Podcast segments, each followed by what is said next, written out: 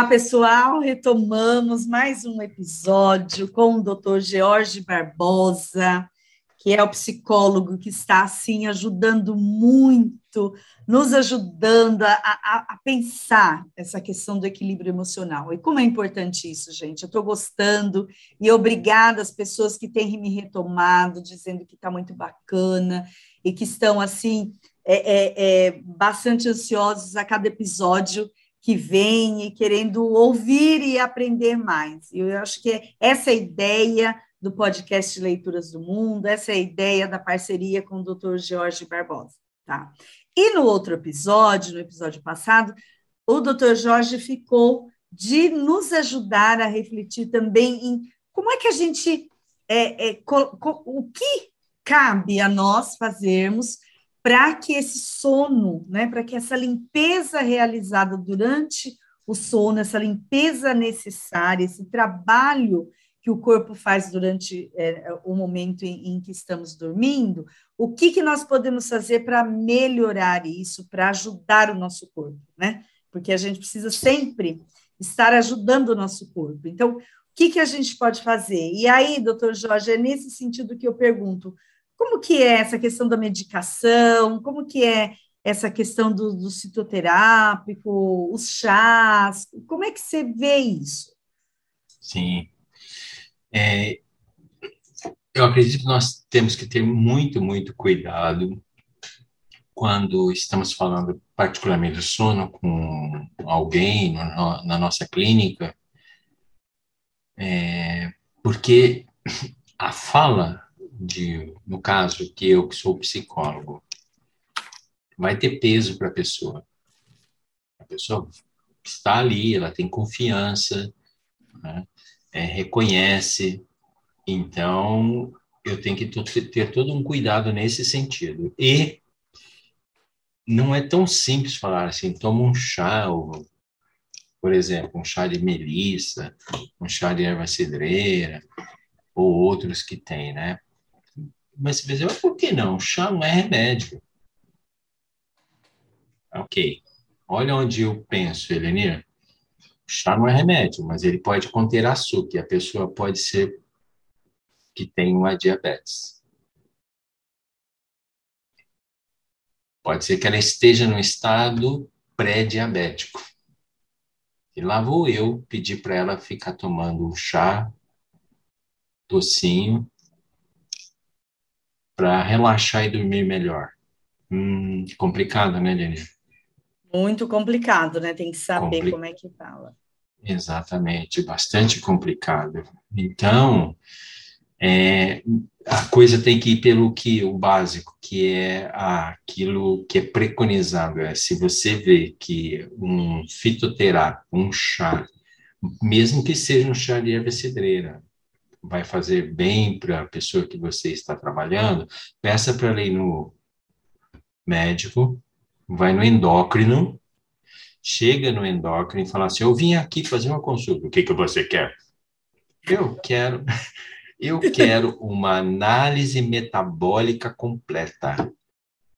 A análise metabólica completa. Isto. Isso e para que você quer uma análise uma análise metabólica completa. Ah. Aí eu quero para poder saber se eu posso tomar uns fitoterápicos da vida ou não. Se eu estou com algum problema de glicose, de glicemia e vai por aí. aí vai, a pessoa retorna e lá a médica fala assim: fala lá para o teu clínico que você pode tomar ah, com certeza. Que legal, todo mundo tranquilo, né? É o endócrino, né?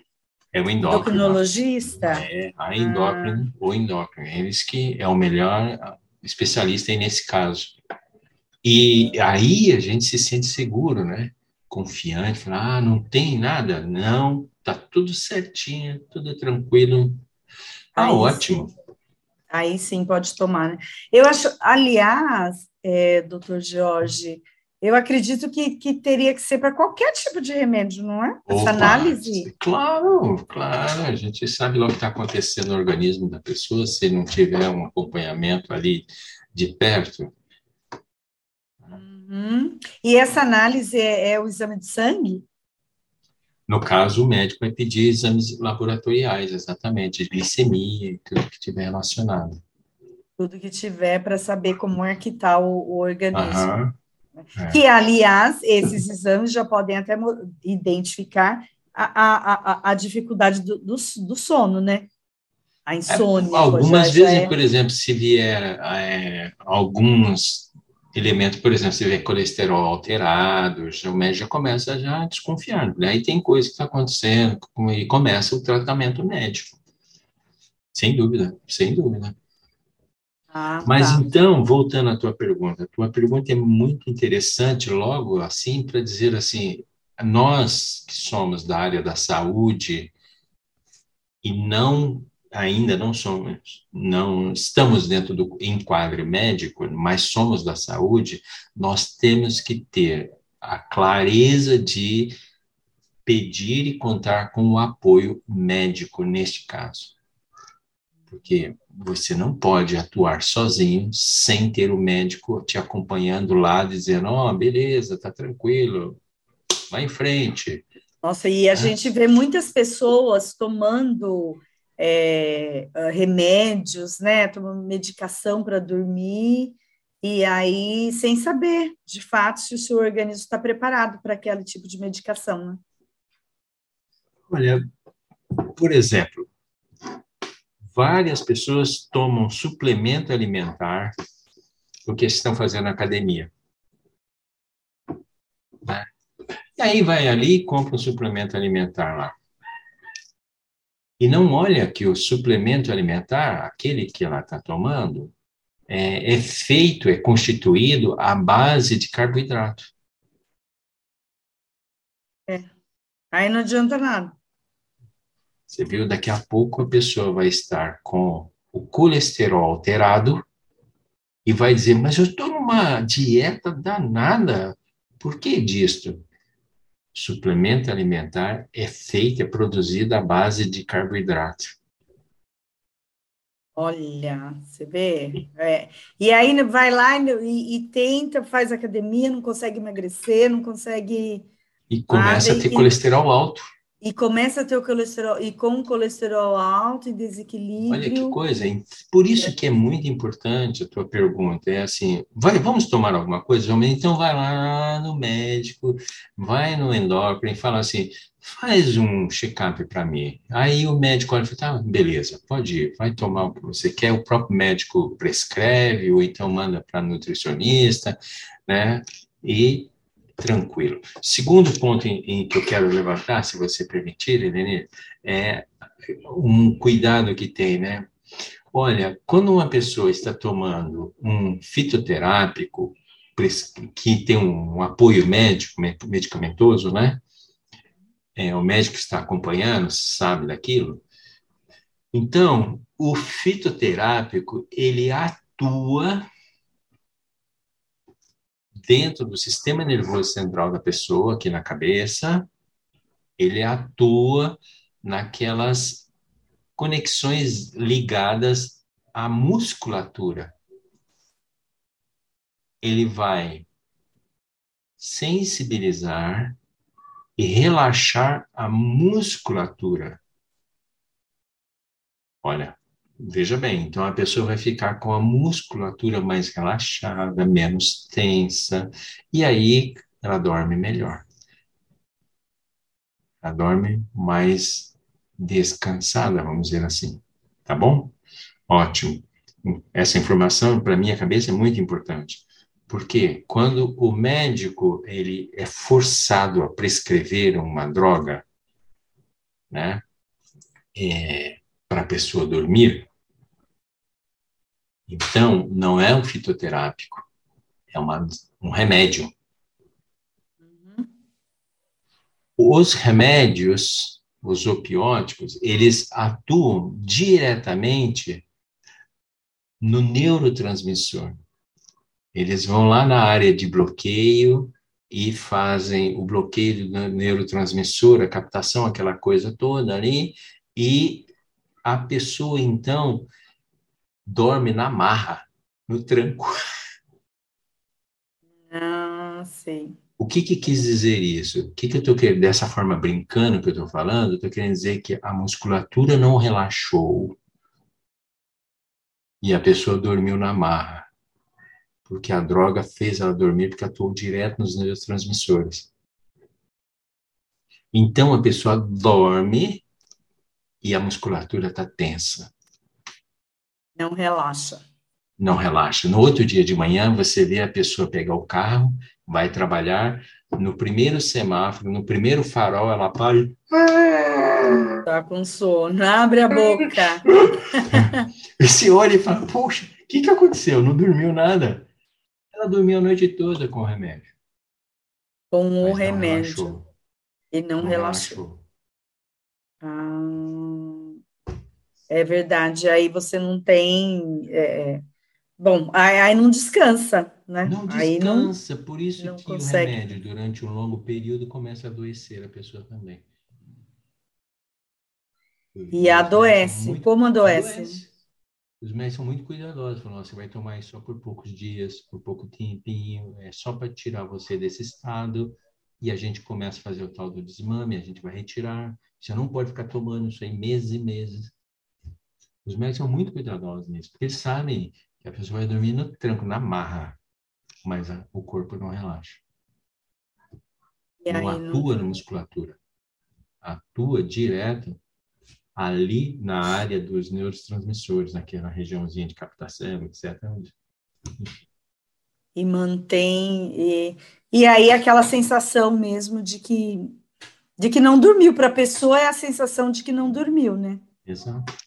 E aí muitas vezes a sensação de que não dormiu aumenta os remédios, aumenta é, é, vai tomando a automedicação, porque muito ah, se... Você está tocando num outro assunto que tem relacionado a isso aqui também, que é... Ah. Então, o remédio que atua direto no sistema nervoso central da pessoa, e não na musculatura, hum. ele vai trazer complicações, ele vai trazer dificuldades paralelas. Por exemplo, ele vai atuar na memória da pessoa, então a pessoa dificulta ele ter acesso à memória. Então a pessoa começa a querer falar o nome, por exemplo, sei lá, é, é. ah, o nome é melatonina. Aí ele não lembra não lembra da palavra melatonina. Fica assim, olhando para a gente e fala, melanina, é, Regina, é, Virgínia, melatonina. Mas não fala, não fala a palavra. Não, não consegue, não consegue falar. A medicação está tendo um outro efeito de sensibilizar outras áreas que estão trazendo dificuldades para ela. Por isso que o médico tem resistência de prescrever que geralmente elas trazem outras consequências, outras complicações. Para a higiene do sono, que é o nosso grande assunto aqui. Exatamente. Elas não favorecem muito o cara, a pessoa fazer aquela reforma durante a noite que a gente falou no outra vez que a gente estava conversando, que é o corpo se rejuvenescer, tratar as células, tratar os vasos, né? E fazer com que haja surgimento de novos neurônios, tudo aquilo não fica bom, a coisa vai difícil. E aí o médico fala: não, não, nós vamos fazer você dormir na marra, você precisa dormir, o corpo precisa descansar, mas é por pouco tempo, logo eu tiro. E aí você vai correr para se cansar, fazer exercício para se cansar e dormir melhor de forma natural. Natural. E aí, então, aí você falou é, correr, atividade física é bom. É bom, super bom, porque a pessoa se cansa na musculatura, fica um prego, chega à noite, deita lá e pá, dorme. Dorme. De boa, um sono de qualidade, como a gente chama, porque a musculatura está se descansando. E todo aquele processo de rejuvenescimento, restauração do organismo, acontece de forma natural. Uh, então, vamos lá ver se eu estou entendendo. Então, é fundamental para um sono de qualidade, né, uma limpeza total, que você esteja relaxado, que a musculatura esteja relaxada. Exato. Não precisa só fazer academia, malhar, pode dançar, Sim. pode nadar, pode correr. Qualquer outra atividade física. Que canse o corpo. Aí ele canse. vai ele vai relaxar, dormir de uma forma boa. A musculatura. Hum, tá. Aí, doutor Jorge, mas aí é, deixa eu, eu pensar uma coisa, porque assim, além desse, né, desse, desse cansa, assim, que fazer algo para que o corpo canse, né, a gente faz, Walter, por favor, a gente faz, é, pode fazer, por exemplo, hoje, mexer nas plantas tal. Isso. Uhum. Eu sei que o meu corpo está cansado, vamos pensar assim, né? O corpo cansado.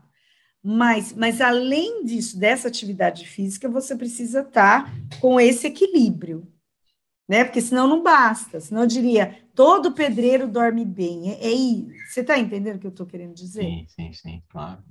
Então entra um outro aspecto que aí, quando a gente começou a falar sobre esse assunto lá atrás, nos outros uhum. episódios, uhum. a gente mencionou rapidamente que é a pessoa, por exemplo, é, perde muito a qualidade do sono com a da ansiedade.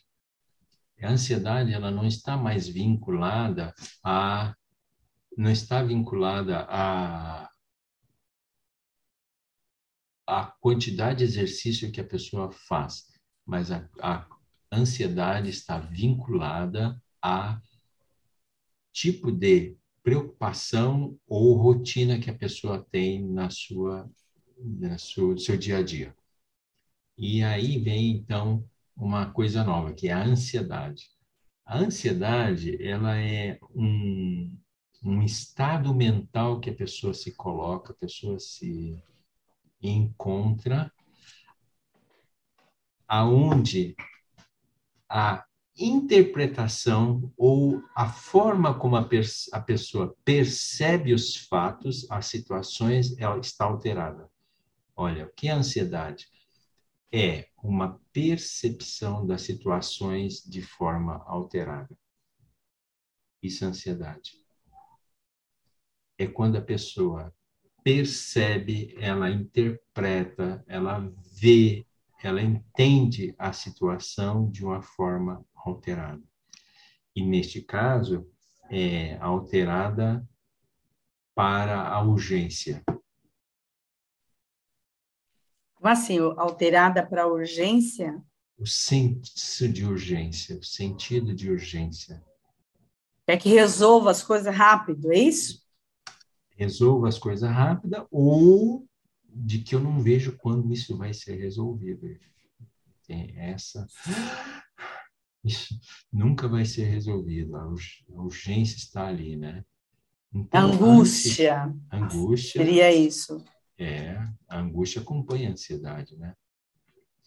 Uhum. Mas o que eu estou querendo reforçar aqui na ansiedade é uma percepção da situação, da circunstância, de forma alterada. Isso é ansiedade. Mas alterada como? Porque a depressão também é uma percepção alterada, né? É com urgência.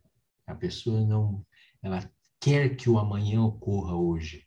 Ela fica preocupada com o amanhã e ela não vê solução no amanhã. Aí ela entra em ansiedade.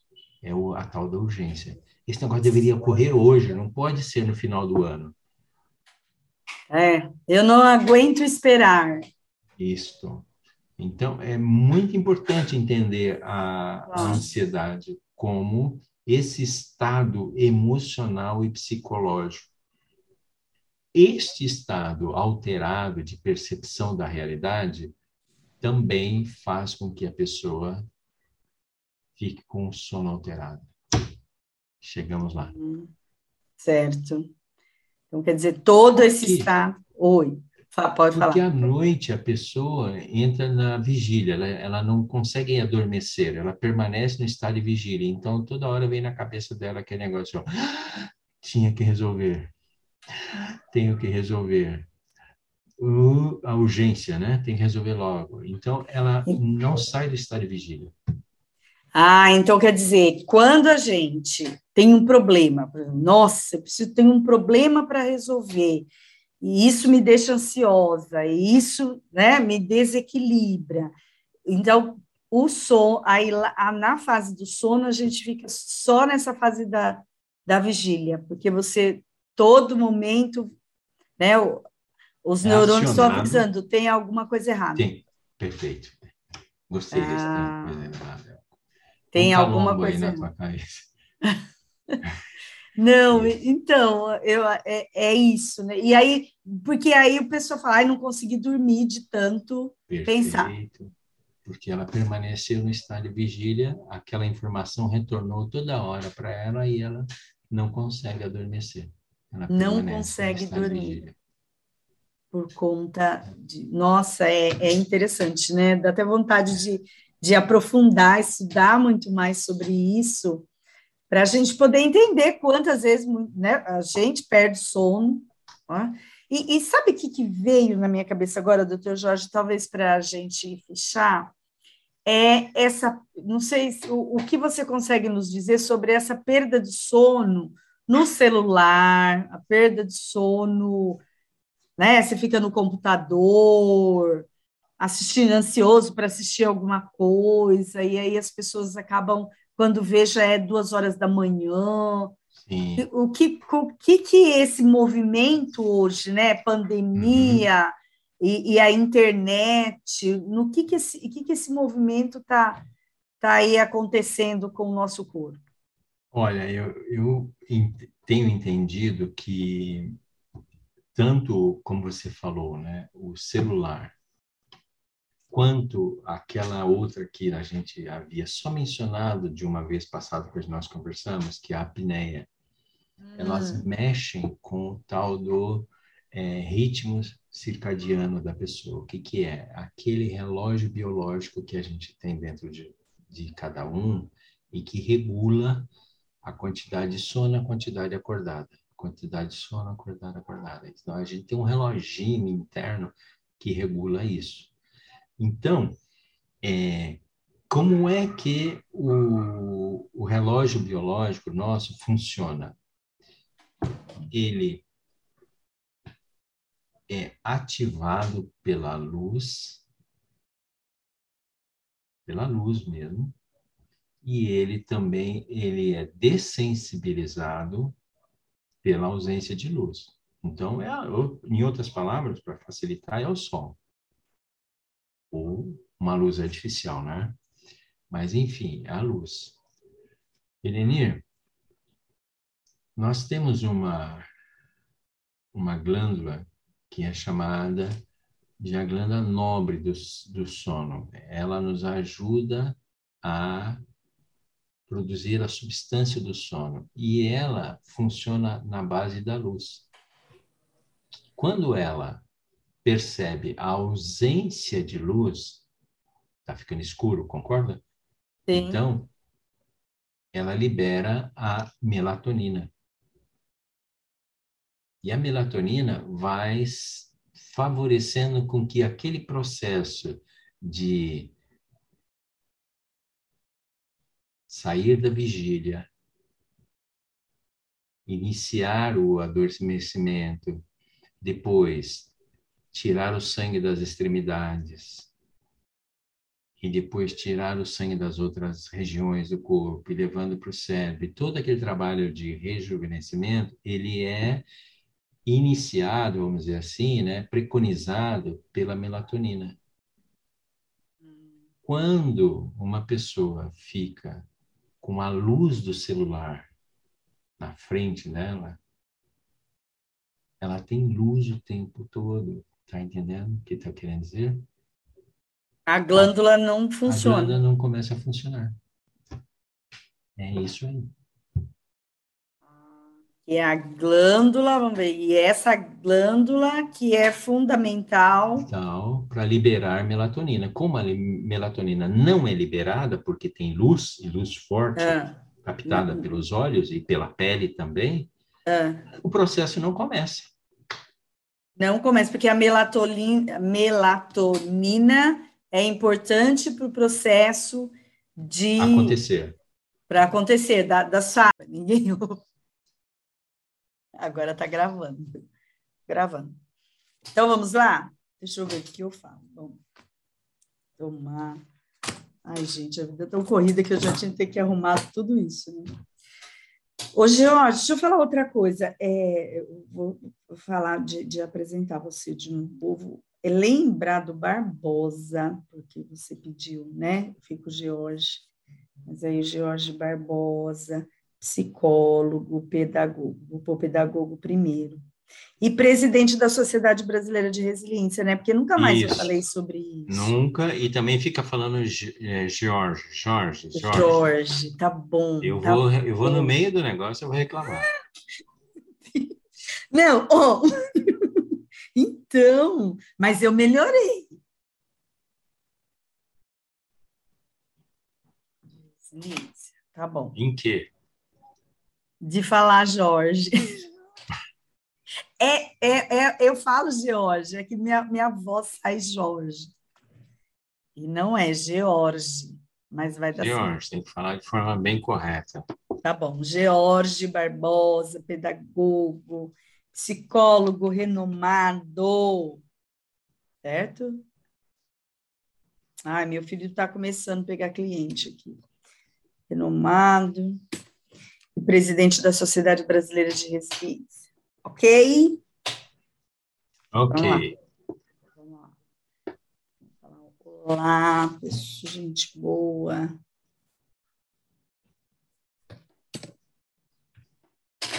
Vamos começar. Eu não sei nem o que eu, depois a gente e aí contexto de desequilíbrio. Começar, tá? Um, dois, três. Olá, gente boa, tudo bem? Estamos aqui mais um, com um episódio junto com o Dr. George Barbosa, que está aqui para nos ajudar, para falar sobre questões de, de equilíbrio emocional. Isso é tão fundamental para a gente. E assim, eu quero agradecer os ouvintes que estão mandando aí recado, me ligando, que estão postando, que está muito bacana a nossa conversa, e por isso que a gente tem que continuar com essa conversa mesmo. E aí, doutor Jorge, retomando, gente, doutor Jorge é pedagogo, é um psicólogo renomado e é presidente da Sociedade Brasileira de Resiliência.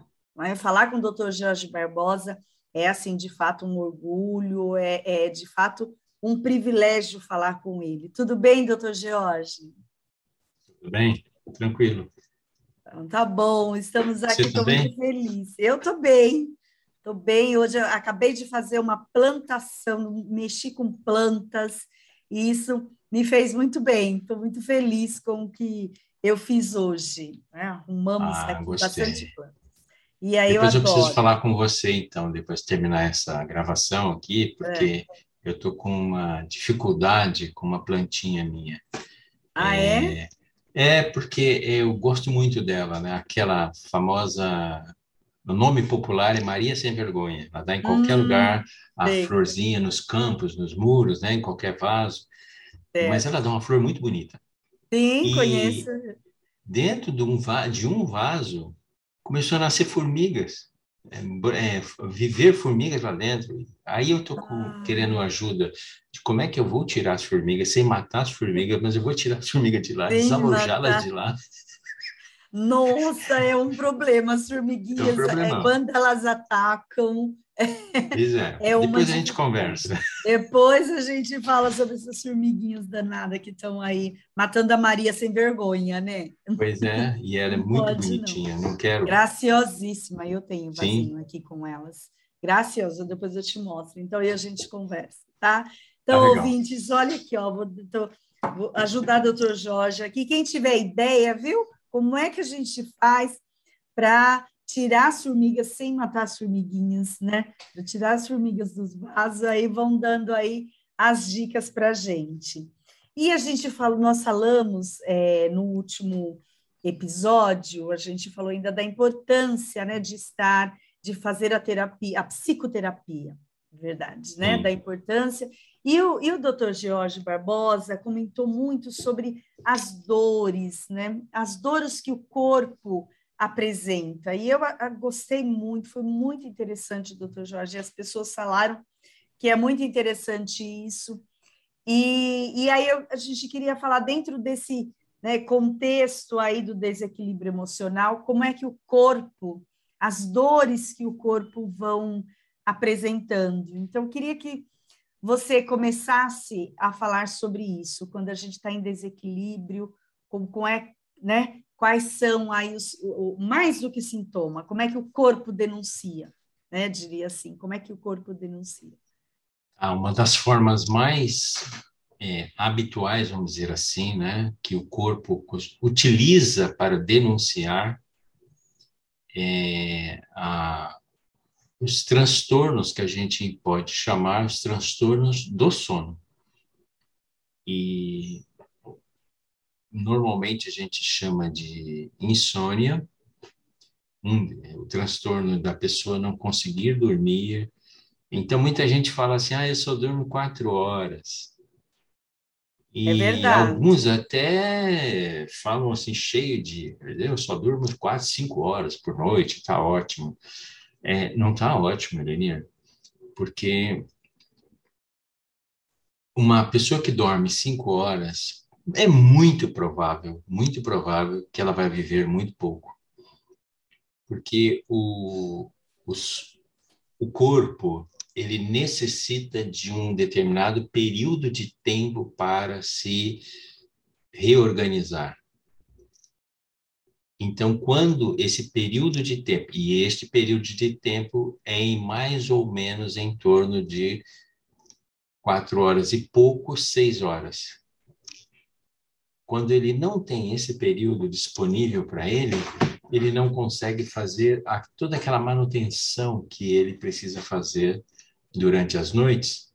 Então, a, cada vez a pessoa vai tendo áreas do organismo mais comprometidas e a tendência é envelhecer mais rápido e ter problemas mais cedo. Então, uma das razões do corpo pedir socorro por meio do sono é para ele poder fazer a manutenção que ele precisa fazer. E então, hum. Pode perguntando, que é mais fácil Perguntar. quando você me pergunta. É, então vamos, vamos retomar aqui para ver se eu entendi. É, o, o tempo, o tempo necessário para essa recomposição, porque às vezes tem pessoas que falam, ah, cinco horas dá conta. Então, é, você falou de uma média de tempo, então retoma com a gente. Porque aí, ah. por exemplo, eu preciso de sete, por exemplo. Eu preciso Isso. de pelo menos seis. É. Uhum. Mas quem tem de quatro para diante já, já, dá conta? Que, como que é? é não muito. Não ah. muito. Vou, vou, deixa eu explicar por cima, sem entrar no detalhe, mas para todo mundo nos acompanhar também, tá? Olha só. Uhum. É, quando a gente deita e o, deitou, o corpo começa a dizer assim: opa, deitou, vamos nos preparar para a manutenção, porque o corpo vai começar a trabalhar. Ele não vai descansar, ele vai trabalhar. A gente já precisa deitar para descansar. Na verdade, não, não, é, não é isso que ocorre. A gente, eu vou deitar para fazer a manutenção e amanhã eu me levantar bem, renovado. Então, o corpo vai trabalhar. O que, que ele faz? Ele, quando ele percebe que está deitadinho lá, quentinho, ele então emite sinais. Ele manda sinais para checar, dizendo assim: é seguro, é tranquilo, é, tá estável. Então você percebe que a gente começa a se arrumar na, na cama ou no, no estrado, onde estiver, né? E você começa, a gente começa a se arrumar buscando uma posição ali confortável para ele. Ele diz: "Ah, tá confortável". É seguro? Ah, tá seguro. O ambiente ao redor é seguro seguro para cada um é um seguro, né? Por exemplo, o marinheiro está em alto mar, o, uma, o barco está todo assim, sobe e desce, mas ele está se sentindo seguro, então ele emite a mensagem, está seguro. Tem pessoas que estão dormindo na mata e está dizendo, está seguro, eu me sinto seguro aqui. E nós aqui na cidade. O bebê no seu quartinho, tudo bem protegidinho, ele olha e fala: está seguro. Quando o corpo tem esses sinais de que então ele pode começar a trabalhar, Elenir, já passou uma meia hora. Olha, faça, vai fazendo a conta na cabeça. Mais já ou passou menos. meia hora de você estar dormindo. É isso? É, é. E na primeira meia hora começa a rolar toda essa conversa interna. É seguro, é estável, tá tudo tranquilo. A gente pode realmente começar então, e a pessoa vai respondendo, ela vai ficando cada vez mais numa posição, ela vai se entregando mais ao sono, vai se preparando para a grande é, jornada da noite. Bom, depois de uma meia hora, coisa assim, né, uns 40 minutos, coisinha assim, o corpo fala: então vamos começar. Vamos dormir. E, com, é, vamos lá. Trabalhar, na verdade. Né? Vamos, vamos trabalhar. trabalhar. Ele fala assim: tá lá, tirem o sangue das extremidades. Então, Helene, é nítido. Você começa a ver que a ponta das mãos e as mãos começam a esfriar, ficarem geladas, ficam mais esbranquiçadas, sem cor. Os pés começam também a perder a cor, ficam mais pálidos, ficam gelados, a pessoa ficou com frio nos pés, o sangue começa a sair dali e só ficar o sangue chamado basal necessário.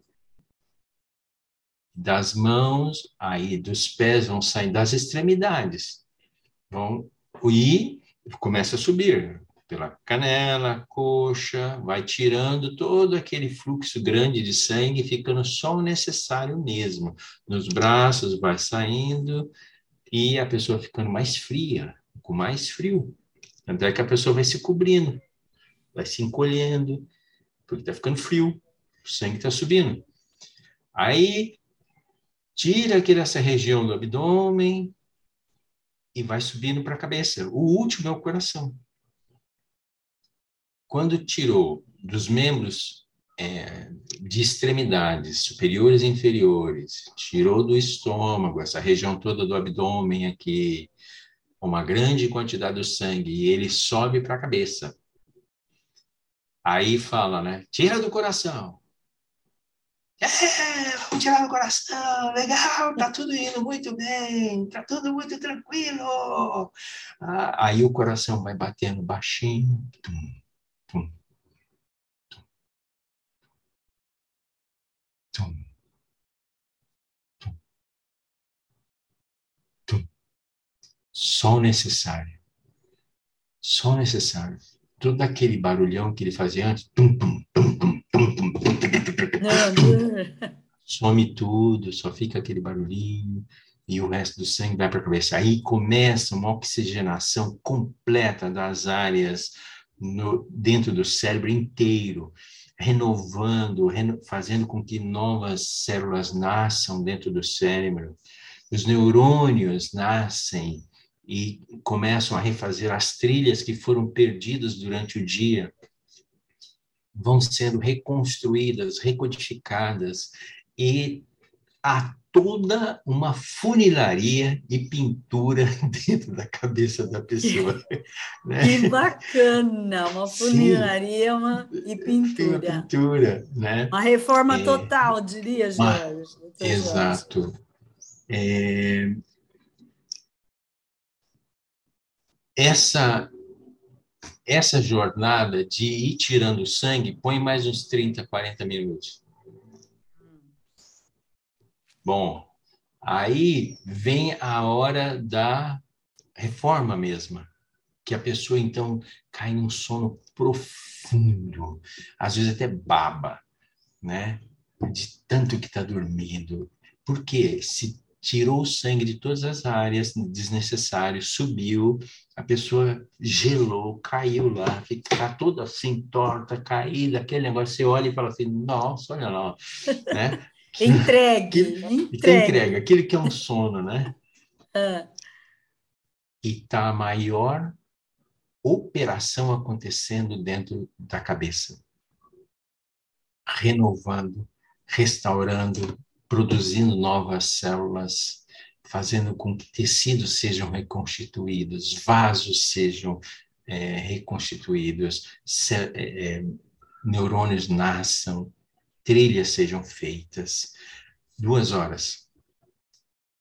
Duas horas de trabalho. Duas horas para. Só para reforma. Para oficina. Para reforma, oficina. Para reforma. Ah. Aí, terminou. Duas horas, o, o chefe lá dá um grito e fala assim: fim do expediente. Então, quando ele dá esse grito, fim, de, fim do expediente de hoje, começa o inverso, Eline. Sangue começa a voltar devagar, voltar, vai primeiro no coração. Área nobre. Já enche o coração. Enche o coração, o coração começa. Tum, tum, tum. Aí eles, ao tempo passando, aí eles gritam: Muito bem, coração cheio, agora o abdômen. Enche os órgãos de toda a região do abdômen e do tórax de sangue novamente, tá cheio. A pessoa começa a se mexer na cama. Olha que legal. Começa a se mexer na cama. Você vê, você fala assim, ó, oh, tá se mexendo. Aí, por fim, volta o sangue dos membros de extremidades, mãos e pernas, começa a voltar e a pessoa começa a fazer os estralos, se mexe, estica a perna, volta e a temperatura volta. Ah, foi 40 minutos para isso, a gente falou agora, né? Nas nossas contas, volta, duas horas, 40, é, volta 40 volta minutos. Volta 40 minutos. Pois é. Aí vem a última fase, que é a fase de retorno à vigília. Que é onde vai dizer assim: vamos começar a despertar. Então a pele começa já a sentir a presença de luz. Ó, começa a perceber-se a luz. Então a pele já tem uma sensibilidade para a luz maior, é, o corpo começa a ter uma dinâmica de querer acordar, a pessoa está pronta para acordar. Somando tudo isso aí, a gente vai cair em quatro horas e meia, cinco horas serviço bem feito, cinco e meia. Uhum. E ninguém acorda assim de repente. Você, concorda que ninguém acorda e já dá um pulo na cama? Todo mundo acorda, que é a última fase que eu falei, e fica naquela penumbra ali que tô dormindo ou não tô? Mais uns, né? Um tempinho ali que eu tô dormindo ou não tô? Até que chegou uma hora que a pessoa abre os olhos e fala, despertei. Para nós, normalmente, deu sete horas, seis horas e meia, para quem dorme pouco, seis horas. Para quem dorme melhor, seis horas e meia, sete horas. Sete horas. Para bebê, nove horas. Para adolescente, onze horas. Para adolescente, 24 às vezes. Então, Eline, você vê quando a pessoa não dorme, o número de horas suficientes, o que, que acontece com ela? Você, você se deu conta? A uhum. turma da reforma não pode trabalhar. O tempo suficiente. Tempo suficiente para rejuvenescer. A pessoa envelhece muito rápido ou adoece. Ou adoece, porque faz, não faz esse conjunto de ações em equilíbrio, isso. é isso? Em equilíbrio, é. Exato. Faz esse conjunto de, de coisas que tem. É, os termos técnicos para isso seria ah. assim: não existe o tal do sono REM, a fase da vigília não é bem feita, são as fases do sono que precisam. Fa não com... Ah, então eu poderia dizer assim que a pessoa ela, ela não completa as, as, fases. Porque aí poderia ser assim, é, essa pessoa, os 40, é, ela, ela fica na metade, né? Vamos dizer assim, que ele Não, não fica na metade. É esse é o prejuízo. Você a sua pergunta me ajuda muito. Obrigado. Ah. Ó, quando a gente é, acorda ou ou desperta por um segundo sequer, Irenir, começa tudo do zero novamente. Não é assim que retoma da onde estava. Começa do zero.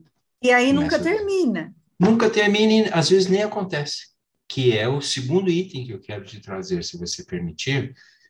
É, é quando a pessoa está num processo de estafa, por exemplo, cansaço extremo, ela, por, às vezes a pessoa fez uma viagem, um exemplo, muito longa, viajou de avião, foi daqui para chegou lá no, em Manaus, viagem longa, né, para a Europa, Estados Unidos. Então,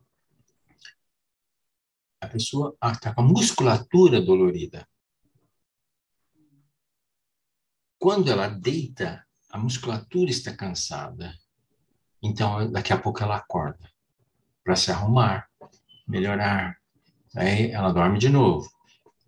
Daqui a pouco ela acorda novamente. Ah, ah. No outro dia, acorda um trapo. Você olha no rosto dela e fala: O que, que aconteceu? Ela não dormiu bem. Não houve toda essa rotina que precisava ocorrer. Então, as pessoas que estão dentro de um processo de estafa, cansaço extremo, né, são pessoas que tem esse problema aqui de uma forma crônico-aguda e vai se transformar numa doença. Então, é, assim, então é, é bem isso. Se você está tá dizendo que toda vez que a gente acorda começa a funcionar do zero, é isso? É isso. Começa todas essa, essas fases, né? A fase... Começa a vigília de novo, tirar da vigília. vigília ah. Tira, tira, a vigília, o, o, processo, que vai durar um tempinho lá, uns 20, 40 minutos. Depois vai haver toda a preparação. A vigília é o primeiro. Vigília é o primeiro, é o primeiro processo. É, tá. tirar da vigília. Né? Certo. Né? A pessoa sai da vigília e vai entrar na, na, no adormecer. É o primeiro. Começa isso. Depois que termina, o corpo está seguro, fala assim, está seguro, o ambiente é favorável, vamos tirar o sangue das extremidades. Você viu como começa Sim. todo o processo? É. E a pessoa tem a corda. Aí acorda. Aí tem que voltar de novo. Começou, perdeu todo o trabalho. Isso. Né? Perdeu todo o trabalho que teve, é. né? já que o, uhum. o, corpo trabalha enquanto a gente né, dorme. Perde Clínica psicológica, a gente tem que estar muito atento a isso. Muito, muito, muito. Quando uma pessoa chega na clínica com um estado de irritação muito grande, um mau humor muito grande, desânimo, uma das coisas que a gente tem que investigar bastante é a qualidade do sono. Certeza, porque aí se não tem essa qualidade, não tem um trabalho completo, traz uhum. outras consequências. No caso, bem para te exemplificar o que você acabou de falar, é o bebê. O bebê, quando ele não dorme uma, duas, três noites, né, ele adoece. Em poucos dias ele adoece. Mamãe está saindo correndo com ele para o hospital ou para o médico, dizendo que está acontecendo bebê. Ele, não, ele adoece. É. Então não tem esse descanso que, que deveria, né? Esse descanso é. que deveria. Então, então você viu, é a estafa ela pode vir de duas formas, né? o cansaço. Ela pode vir por excesso, ou, por exemplo, de uma viagem, um excesso. Trabalho excesso, ou de preocupação. E os excessos promovem ao longo da noite os chamados micros despertamentos. É, muitas vezes no consultório eu pergunto para uma pessoa assim: Você dorme bem? Isso é comum eu perguntar. a pessoa fala: Dormo. Aí eu pergunto assim: ah, Você percebe muitas vezes de que seu quarto está meio iluminado? Ah, sim, eu dou uma, percebi, mas eu, eu, eu costumo deixar a janela bem fechada. Ah, tá. Como ela percebeu? Pegadinha, né, doutor? Você faz umas pegadinhas. É. Por exemplo, você pergunta assim: ah, seu filho, sua filha vai no banheiro sozinho fazer xixi? Ah, vai, eu vi, mas eu vi que consegue já de boa, não tem problema nenhum, tranquilo. Como é que ela viu? São os micros é, é, despertamentos. Despertamento, despertamento. Ah. E aí, se ela tem um micro, um micro porque aquele, eu chamo de micro despertamento, é aquele momento onde a pessoa abre os olhos e faz assim, e fecha de novo e tum, dormiu. Hum. Ela nem se deu conta, é tão rápido, mas ela abriu os olhos, ou ela, ela abriu a, a vigília e, e ouviu um som ou teve noção de algum movimento, o suficiente para ela entrar na vigília e volta a dormir seguida. Quando ocorrem micros despertamentos ao longo de uma noite, a pessoa também terá problema deste que nós estamos falando.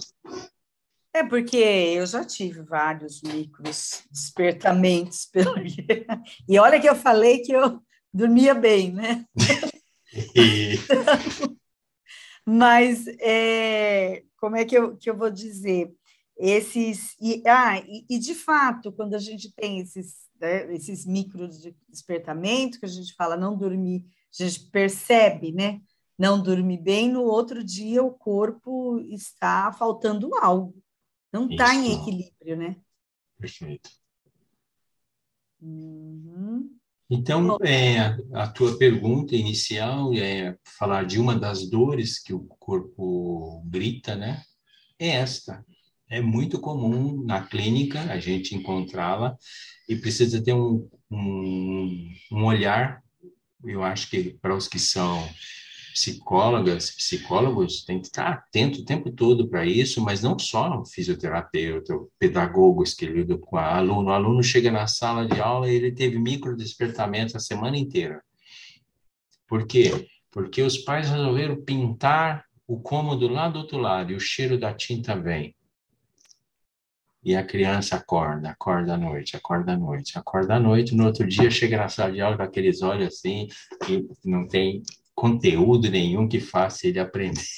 Que faça aprender, com certeza. A gente está na, na escola, nós sabemos o quanto, né, se as, as crianças não têm um sono bom, e aí chega na sala de aula, fica difícil mesmo o trabalho, Perfeito. porque não tem, né, quer dormir muito, isso. E, e isso tem acontecido, já acontecia, imagino agora nesse retorno, não sei, porque é, é, essa, e essa questão, Jorge, das crianças, assim, dormir muito tarde, né? que fica no jogo, fica no videogame, né? no celular, e aí acaba Perfeito. duas horas da manhã você tem esse, é, esses adolescentes, essas crianças dormindo muito tarde, e eles precisam de muito sono, né? O que, que como é que você poderia dizer um pouco, né? Quais são? É um erro gravíssimo dos responsáveis, né? É, que é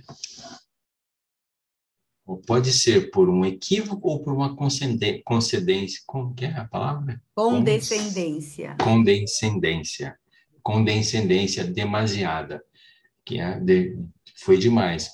O, o resumir da história é de que em pouco tempo nós vamos ter uma criança com dificuldade de aprendizagem, de memória. No próximo vez, se me convidar, nós podemos falar de memória, que está muito relacionado a esse assunto, e a aprendizagem. Ah, então, é, a criança que não tem as suas oito horas de sono garantida, ela vai ter essas dificuldades, além das de humor, né? Que já, aí já é um outro capítulo que a gente pode conversar também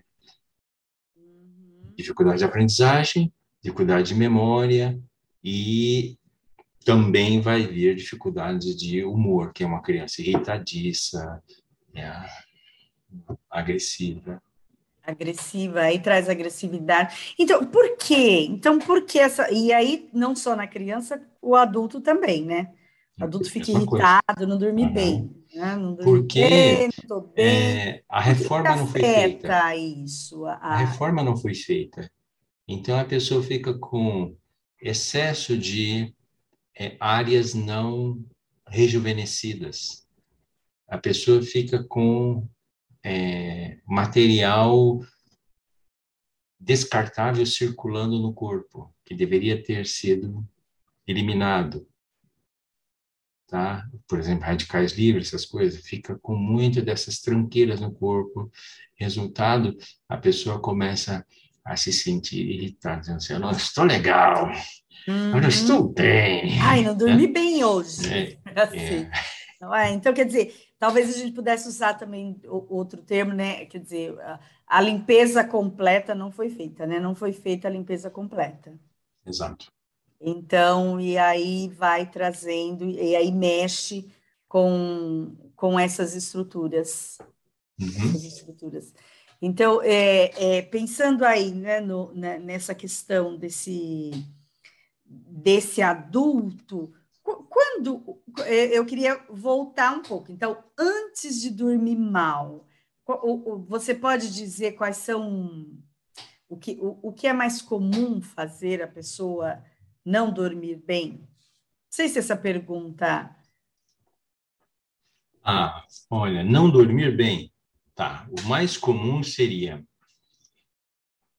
ansiedade. Não. É o mais comum que faz as pessoas não dormir bem.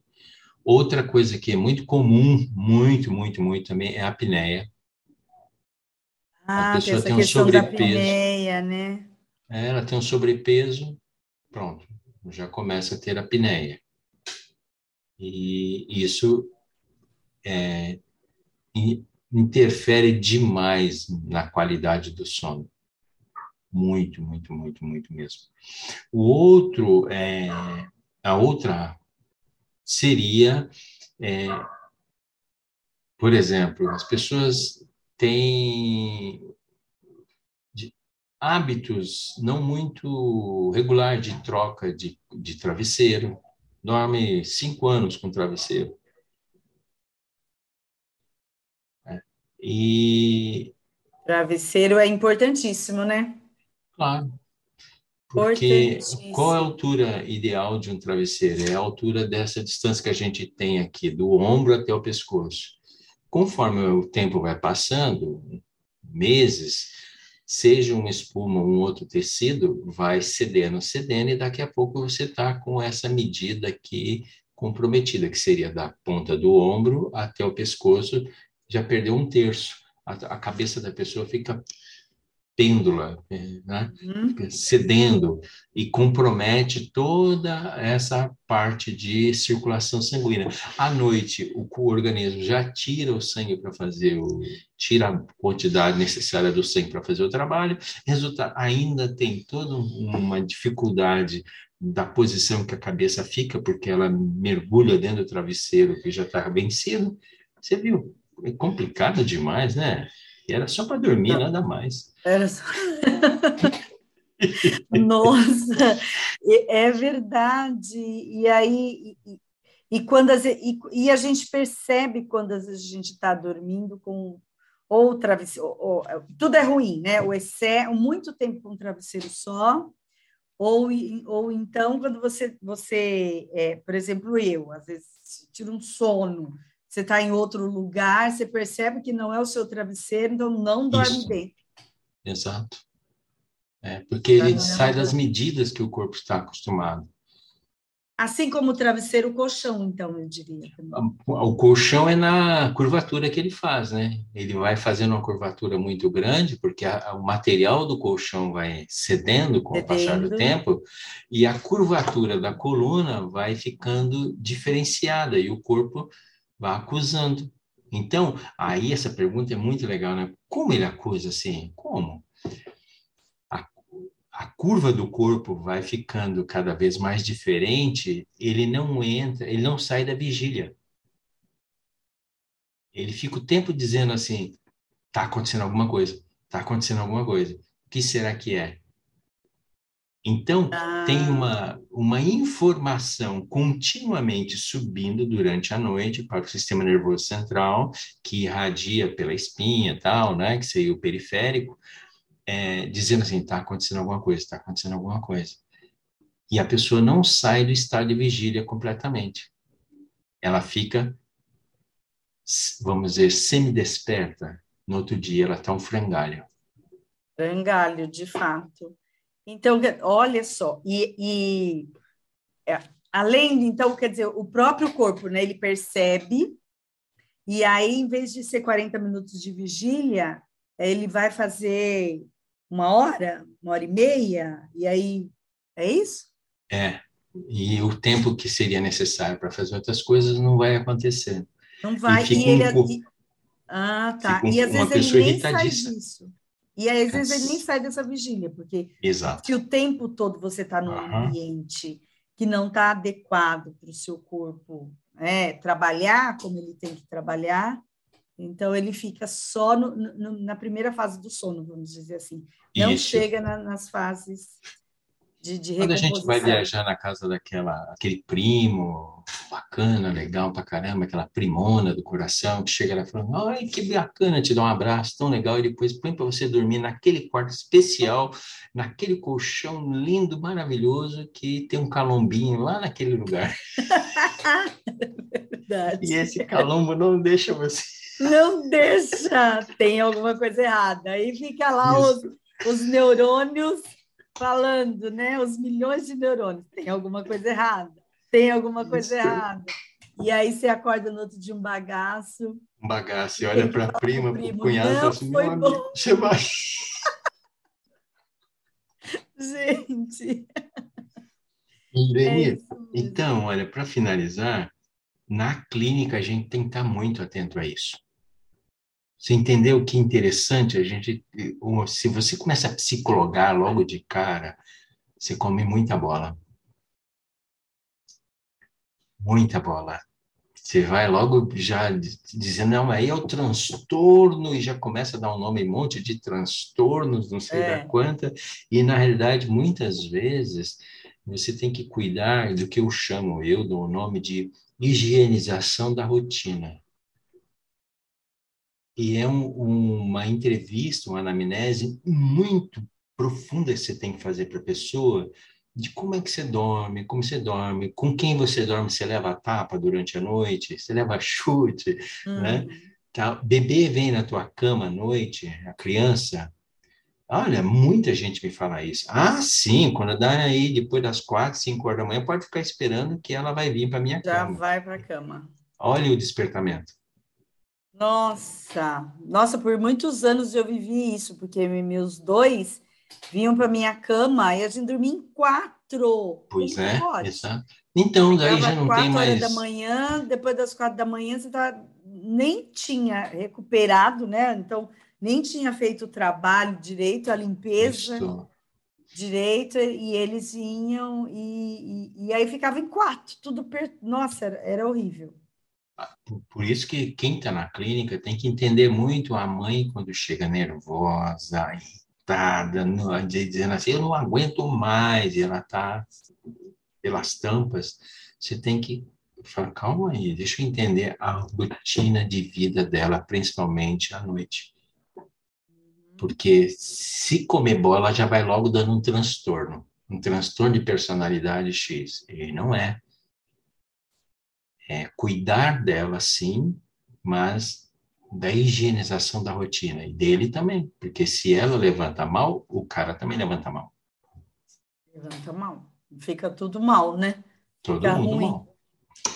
Eu acho que, e, então, eu fico imaginando, George, é, esse tempo de, de, trabalho das pessoas, né? Por exemplo, professor. professor. Muitos professores trabalham três períodos manhã, tarde e, e noite, vão vai dormir tarde e aí preocupados, já, já pensando né, nas aulas do, do, próximo dia. Então, quer dizer, olha quanta consequência né, pode estar tá, é, é, acontecendo aí, pode ter tantas consequências por conta dessa ausência. E aí a gente Sim. encontra muitos professores, né, com assim, uhum. não dormir, com essa irritabilidade, e aí tudo causa dessa ausência aí da, da quali, do, de um sono de qualidade. Da qualidade né? de sono, é, exato. É bastante, nossa, é, é, é interessante, né? E a gente precisa falar é, disso, né? A apneia, ela, que é o, o, parar de respirar, né? Explica aí o que é a apneia direito dentro. É, quando você me chamar de uma outra vez, eu vou. Então você fala. Tá, fala. aí a gente pode falar de apneia, a gente pode falar, então tá bom. Eu acho que a gente pode é, trabalhar um pouco também essa que a gente já falou, né? As causas, as consequências. Eu acho deixar bastante explicitado assim a quantidade de horas. Então, quem fala cinco horas está bom para mim, tem que prestar atenção, então. É, porque vai ter que provar que todo esse processo que a gente conversou hoje, para ele, ocorre em quatro horas. Ah, aí, aí é eu quero ver. Aí é difícil, aí eu quero provar? ver. E aí para ah, provar? Quer dizer, é, se eu durmo e fico tranquilo em cinco horas, o meu processo tem que durar quatro horas. Uau! E aí, quatro horas é muito rápido. É para todo esse rápido, processo. Né? Nossa, você vê o pessoal chegar com a mochila, já joga a mochila no chão e daqui a pouco já está falando assim: hora de ir embora, pessoal. É hora de ir embora. É, não deu nem tempo, né? Correndo, só tem 10 minutos. e aí termina tudo correndo, e, e aí não dá, não dá conta. Né? Isso ainda se não acordar, né? Não ter o. o... Não, não pode ter micro despertamento. Tem micro que ser cinco horas assim, daquela que caiu e pum. Tem que ter. Que é o chamado sono profundo. Sono profundo. É. Desde o início. Desde o início. É um sono só, do começo ao fim. Gente, estou para conhecer gente assim. Eu acho que tem muito, mas lá no interior. Né? Pra é, e uns, uns, poucos sossegados aqui nas cidades. É, muito sossegados. Sossegado. ultimamente, dentro dessa lógica capitalista, não tem ninguém Exato, sossegado. Sossegado. Né? É. Dessa lógica capitalista que absorve e que você né, tem tanta coisa para pensar, ninguém é ninguém é sossegado mesmo. Né? Nossa, olha, é bacana. Eu acho que a gente já está um tempo aqui falando é, sobre isso. O que mais que você quer completar? O que mais que você diria para gente? Ah, por hoje eu acho que está bom, porque ficou uma conversa legal em termos de e dar uma ideia de quanto que essa coisa da estafa, do cansaço é fundamental no, na qualidade do sono e de quanto que o sono é uma das dores que o corpo costuma se expressar, uma das formas que ele tem de nos mostrar, né, que é denunciando a baixa qualidade do sono. Uhum.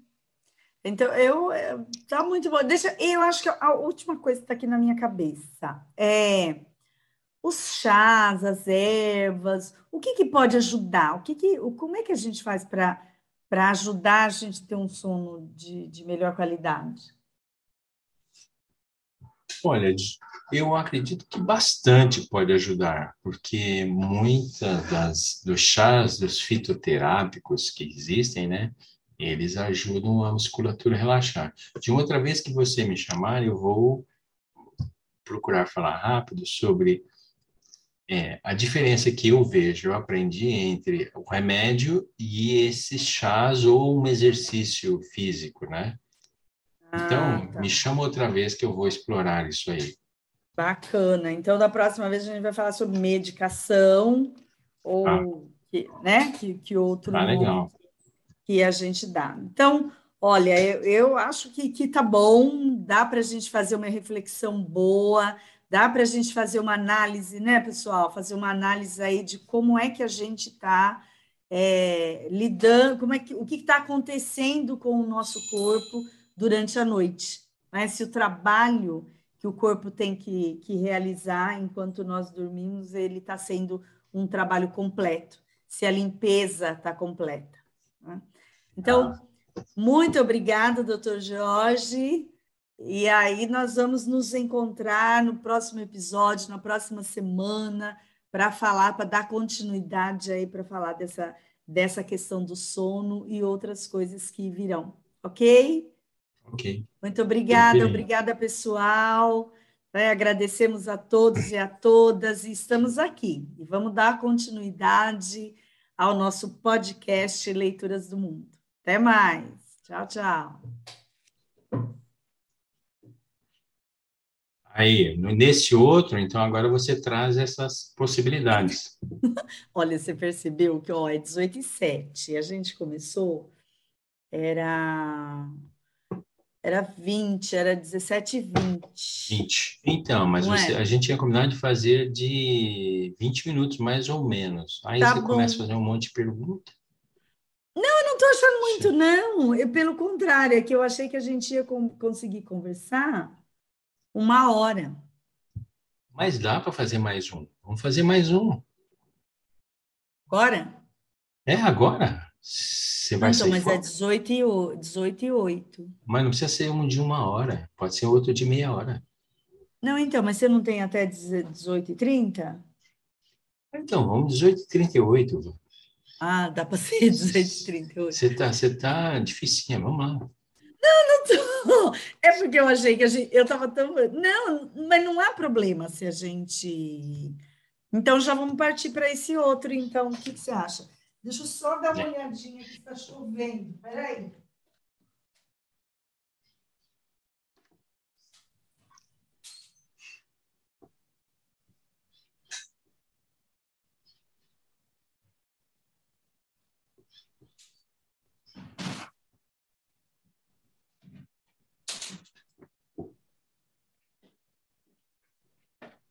Nossa, eu achei que estava chovendo, lá veio um monte de tapete tapete, fui lá ver os tapetes. Se não estão olhando. Se não, olhando. não fez todo um serviço à toa. Então, já pensou? Falei, gente, meus tapetes. E ventando aqui, eu falei, meu Deus, é só vento, ainda bem. Então, que tal a gente? Então, vamos já. Mas você não quer. Você, quer, você acha que já dá para a gente falar, então? Uh, já. O que, que você já. sugere? Como, como que. Eu falei que a gente ia falar. O que, que você quer? O que, que você acha melhor? Que que você... Os meus tapetes me descontrolam. Eu, ai, meu Deus, eu acho que você deveria fazer. Eu acho que você deveria fazer a abertura e perguntar: ah, nós estávamos falando de fitoterápicos, remédios, sobre as é, dores. Medicação, as dores. Tá uma das formas do corpo falar de suas dores é o sono e insônia. É a medicação.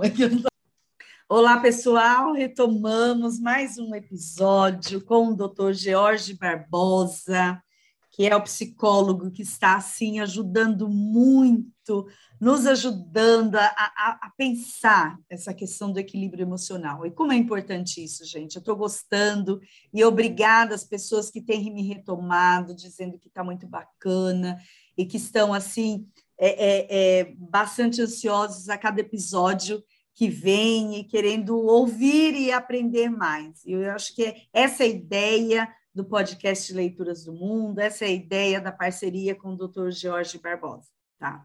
E no outro episódio, no episódio passado, o Dr. Jorge ficou de nos ajudar a refletir também em como é que a gente é, é, o que cabe a nós fazermos para que esse sono, né, para que essa limpeza realizada durante o sono, essa limpeza necessária, esse trabalho que o corpo faz durante é, o momento em, em, que estamos dormindo, o que, que nós podemos fazer para melhorar isso, para ajudar o nosso corpo, né? Porque a gente precisa sempre estar ajudando o nosso corpo. Então, o que, que a gente pode fazer? E aí, doutor Jorge, é nesse sentido que eu pergunto, como que é essa questão da medicação, como que é essa questão do, do citoterápico, os chás, como é que você vê isso? Sim, é, eu acredito que nós temos que ter muito, muito cuidado quando estamos falando particularmente do sono com alguém no, na nossa clínica, é, porque a fala de, no caso que eu que sou psicólogo, vai ter peso para a pessoa. A pessoa está ali, ela tem confiança, né? É, reconhece. Então, eu tenho que ter todo um cuidado nesse sentido. E não é tão simples falar assim, toma um chá, ou, por exemplo, um chá de melissa, um chá de erva cidreira, ou outros que tem, né? Mas você pensa, por que não? Chá não é remédio. Ok. Olha onde eu penso, Elenir. Chá não é remédio, mas ele pode conter açúcar. E a pessoa pode ser que tem uma diabetes. Pode ser que ela esteja no estado pré-diabético. E lá vou eu pedir para ela ficar tomando um chá docinho para relaxar e dormir melhor. Hum, complicado, né, Lenir? Muito complicado, né? Tem que saber Compli... como é que fala. Exatamente, bastante complicado. Então, é, a coisa tem que ir pelo que o básico, que é aquilo que é preconizado. É, se você vê que um fitoterápico, um chá, mesmo que seja um chá de erva cidreira, vai fazer bem para a pessoa que você está trabalhando, peça para ir no médico, vai no endócrino, chega no endócrino e fala assim: Eu vim aqui fazer uma consulta. O que, que você quer? Eu quero eu quero uma análise metabólica completa. A análise metabólica completa. Isto. Isso e para que você quer uma análise, uma análise metabólica completa? Ah. Aí eu quero para poder saber se eu posso tomar uns fitoterápicos da vida ou não. Se eu estou com algum problema de glicose, de glicemia e vai por aí. Aí vai, a pessoa retorna e lá a médica fala assim: fala lá para o teu clínico que você pode tomar. Ah, com certeza. Ah, que legal, todo mundo tranquilo, né? É o endócrino, né?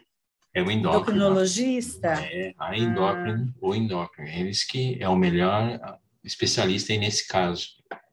E aí a gente se sente seguro, né?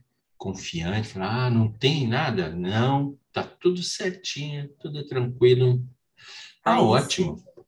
Aí sim pode tomar, né? Eu acho, aliás, é, doutor Jorge, eu acredito que, que teria que ser para qualquer tipo de remédio, não é? Essa Opa, análise. Claro, claro. A gente sabe logo o que está acontecendo no organismo da pessoa, se não tiver um acompanhamento ali de perto. Uhum. E essa análise é, é, o exame de sangue? No caso, o médico vai pedir exames laboratoriais, exatamente, de glicemia e tudo que tiver relacionado. Tudo que tiver para saber como é que está o, o, organismo. Uhum. É. Que, aliás, esses exames já podem até identificar a, a, a, a dificuldade do, do, do, sono, né? A insônia. É, algumas já, vezes, já é... por exemplo, se vier é, alguns elemento, por exemplo, você vê colesterol alterado, o médico já começa já a desconfiar, né? Aí tem coisa que está acontecendo e começa o tratamento médico. Sem dúvida, sem dúvida.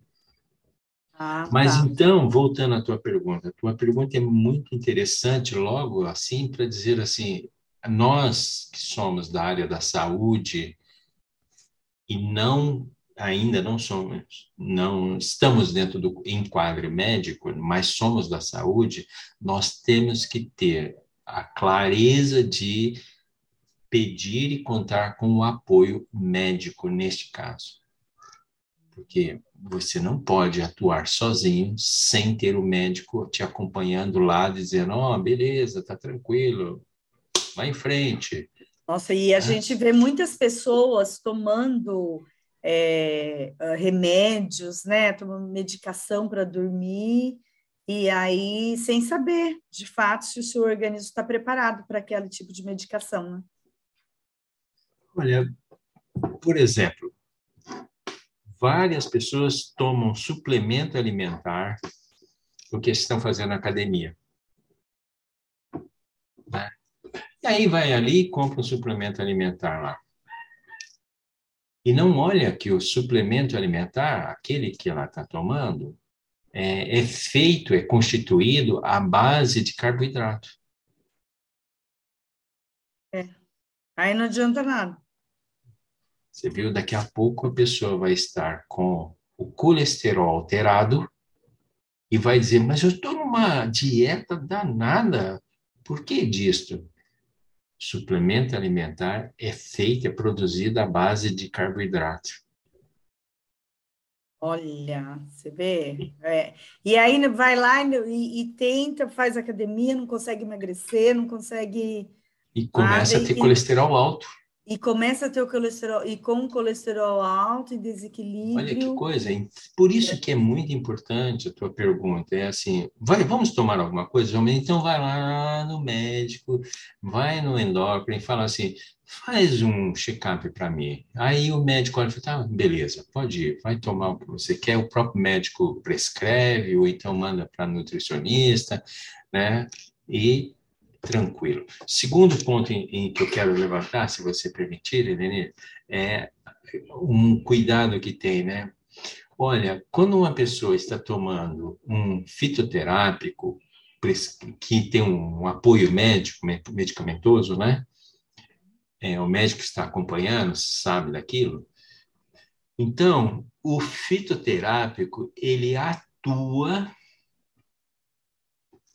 dentro do sistema nervoso central da pessoa, aqui na cabeça, ele atua naquelas conexões ligadas à musculatura. Ele vai sensibilizar e relaxar a musculatura.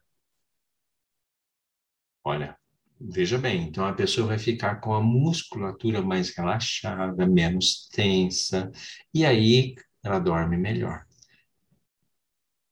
Ela dorme mais descansada, vamos dizer assim. Tá bom? Ótimo. Essa informação, para minha cabeça, é muito importante. Porque quando o médico ele é forçado a prescrever uma droga, né, é, para a pessoa dormir, então, não é um fitoterápico, é uma, um remédio. Uhum. Os remédios, os opióticos, eles atuam diretamente no neurotransmissor. Eles vão lá na área de bloqueio e fazem o bloqueio do neurotransmissor, a captação, aquela coisa toda ali, e a pessoa, então, dorme na marra, no tranco. Ah, sei. O que, que quis dizer isso? O que, que eu estou querendo, dessa forma brincando que eu estou falando, eu estou querendo dizer que a musculatura não relaxou e a pessoa dormiu na marra, porque a droga fez ela dormir porque atuou direto nos neurotransmissores. Então a pessoa dorme e a musculatura está tensa. Não relaxa. Não relaxa. No outro dia de manhã, você vê a pessoa pegar o carro, vai trabalhar, no primeiro semáforo, no primeiro farol, ela para e... Tá com sono, abre a boca. Você olha e fala, poxa, o que, que aconteceu? Não dormiu nada. Ela dormiu a noite toda com o remédio. Com o remédio. E não, não relaxou. relaxou. Ah. É verdade. Aí você não tem. É... é bom, aí, aí, não descansa, né? Não descansa, não, por isso que consegue. o remédio, durante um longo período, começa a adoecer a pessoa também. E adoece. Muito... Como adoece? adoece? Os médicos são muito cuidadosos, falam, você vai tomar isso só por poucos dias, por pouco tempinho, é só para tirar você desse estado, e a gente começa a fazer o tal do desmame, a gente vai retirar. Você não pode ficar tomando isso aí meses e meses. Os médicos são muito cuidadosos nisso, porque eles sabem que a pessoa vai dormir no tranco, na marra, mas a, o corpo não relaxa. Não atua não... na musculatura. Atua direto ali na área dos neurotransmissores, naquela regiãozinha de captação, etc. E mantém. E, e aí aquela sensação mesmo de que de que não dormiu para a pessoa é a sensação de que não dormiu, né? Exato. E aí, muitas vezes, a sensação de que não dormiu aumenta os remédios, aumenta é, é, vai tomando e a automedicação, porque muito ah, se... Você está tocando num outro assunto que tem relacionado a isso aqui também, que é... Ah. Então, o remédio que atua direto no sistema nervoso central da pessoa, e não na musculatura, hum. ele vai trazer complicações, ele vai trazer dificuldades paralelas. Por exemplo, ele vai atuar na memória da pessoa. Então, a pessoa dificulta ele ter acesso à memória. Então, a pessoa começa a querer falar o nome, por exemplo, sei lá, é, é. ah, o nome é melatonina. Aí ele não lembra. Não lembra da palavra melatonina. Fica assim, olhando para a gente e falando, melanina, é, Regina, é, Virgínia, melatonina. mas não fala, não fala a palavra. Não, não consegue, não consegue falar. A medicação está tendo um outro efeito de sensibilizar outras áreas que estão trazendo dificuldades para ela. Por isso que o médico tem resistência de prescrever. Que geralmente elas trazem outras consequências, outras complicações. Para a higiene do sono, que é o nosso grande assunto aqui. Exatamente. Elas não favorecem muito o cara, a pessoa fazer aquela reforma durante a noite que a gente falou no outra vez que a gente estava conversando, que é o corpo se rejuvenescer, tratar as células, tratar os vasos, né? E fazer com que haja surgimento de novos neurônios, tudo aquilo não fica bom, a coisa vai difícil. E aí o médico fala: não, não, nós vamos fazer você dormir na maca, você precisa dormir, o corpo precisa descansar, mas é por pouco tempo, logo eu tiro.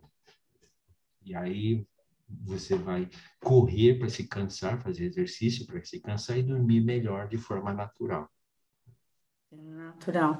E aí, então, aí você falou é, correr, atividade física é bom, é bom, super bom, porque a pessoa se cansa na musculatura, fica um prego, chega à noite, deita lá e pá, dorme. Dorme. De boa, um sono de qualidade, como a gente chama, porque a musculatura está se descansando. E todo aquele processo de rejuvenescimento, restauração do organismo, acontece de forma natural. Uh, então vamos lá ver se eu estou entendendo. Então, é fundamental para um sono de qualidade, né, uma limpeza total, que você esteja relaxado, que a musculatura esteja relaxada. Exato. Não precisa só fazer academia, malhar, pode dançar, Sim. pode nadar, pode correr. Qualquer outra atividade física. Atividade que canse o corpo. Aí ele canse. vai ele vai relaxar, dormir de uma forma boa. A musculatura. Hum, tá. Aí, doutor Jorge, mas aí é, deixa eu, eu pensar uma coisa, porque assim, além desse, né, desse, desse cansa, assim, que fazer algo para que o corpo canse, né? A gente faz, Walter, por favor. A gente faz, é, pode fazer, por exemplo, hoje, mexer nas plantas tal. Isso. Uhum. Eu sei que meu corpo está cansado, vamos pensar assim, né? O corpo cansado. Mas, mas além disso, dessa atividade física, você precisa estar tá com esse equilíbrio, né? Porque senão não basta. Senão eu diria, todo pedreiro dorme bem. É, é Você está entendendo o que eu estou querendo dizer? Sim, sim, sim, claro. Então entra um outro aspecto que aí, quando a gente começou a falar sobre esse assunto lá atrás, nos outros uhum. episódios, a gente mencionou rapidamente que é a pessoa, por exemplo, é, perde muito a qualidade do sono com a ansiedade.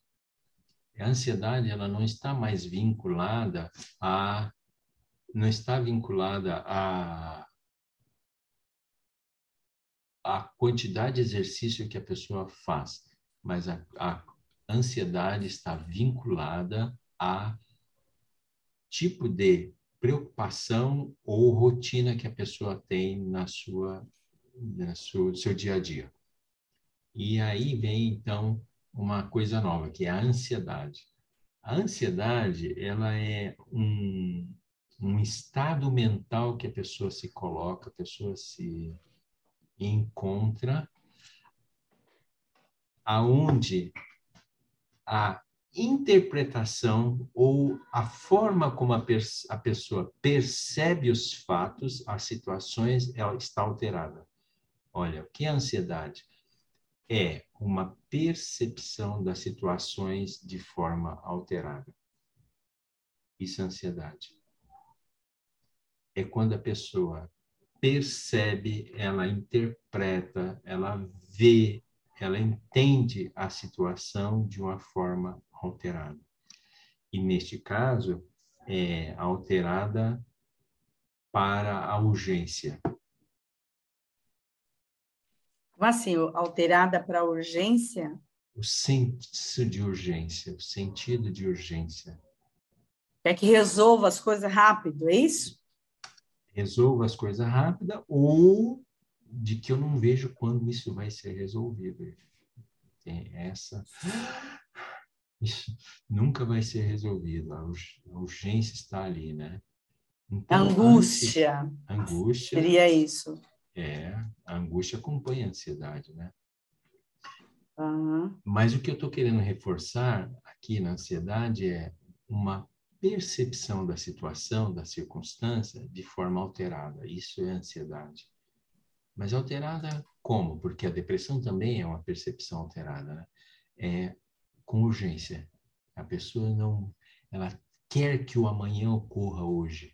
Ela fica preocupada com o amanhã e ela não vê solução no amanhã. Aí ela entra em ansiedade. É o, a tal da urgência. Esse negócio deveria ocorrer hoje, não pode ser no final do ano. É, eu não aguento esperar. Isto. Então, é muito importante entender a, a ansiedade como esse estado emocional e psicológico. Este estado alterado de percepção da realidade também faz com que a pessoa fique com o sono alterado. Chegamos lá. Hum, certo. Então, quer dizer, todo esse estado. Oi.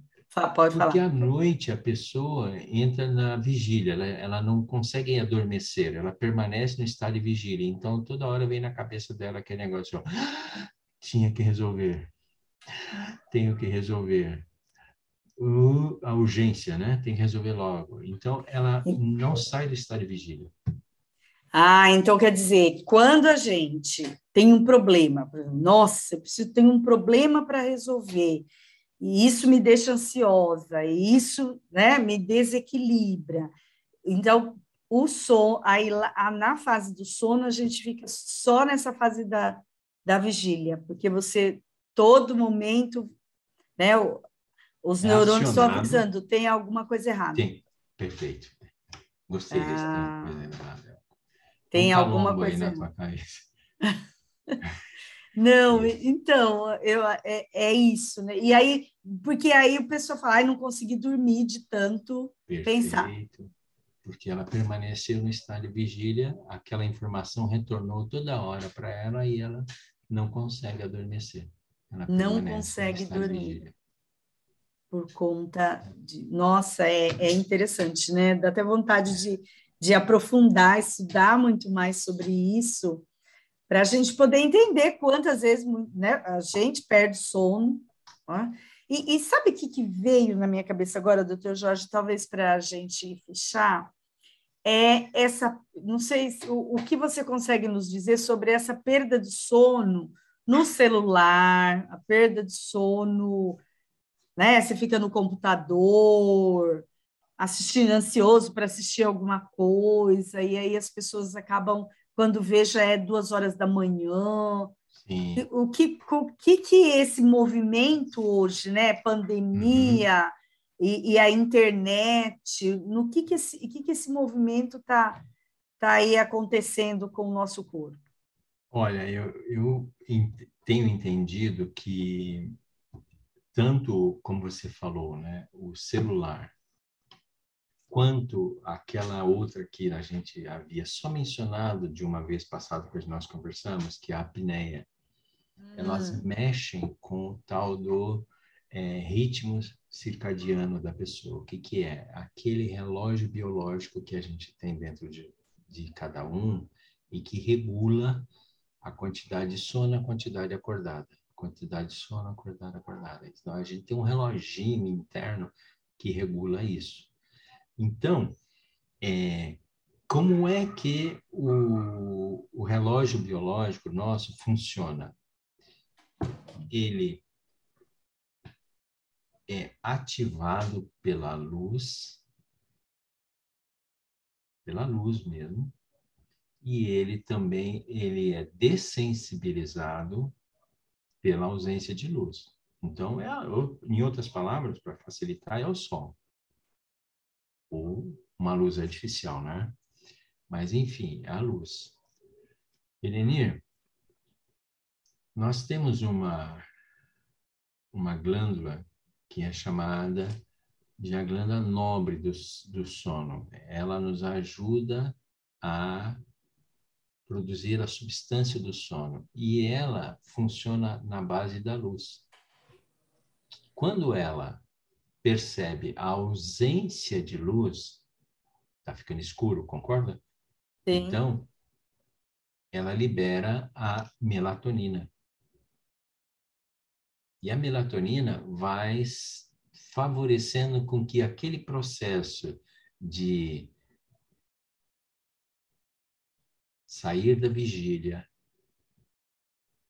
iniciar o adormecimento, depois tirar o sangue das extremidades e depois tirar o sangue das outras regiões do corpo e levando para o cérebro. E todo aquele trabalho de rejuvenescimento, ele é iniciado, vamos dizer assim, né, preconizado pela melatonina. Quando uma pessoa fica com a luz do celular na frente dela, ela tem luz o tempo todo. Tá entendendo o que está querendo dizer? A glândula não funciona. A glândula não começa a funcionar. É isso aí. E a glândula, vamos ver, e essa glândula que é fundamental. Então, para liberar melatonina. Como a melatonina não é liberada, porque tem luz, e luz forte, ah. captada uhum. pelos olhos e pela pele também, ah. o processo não começa.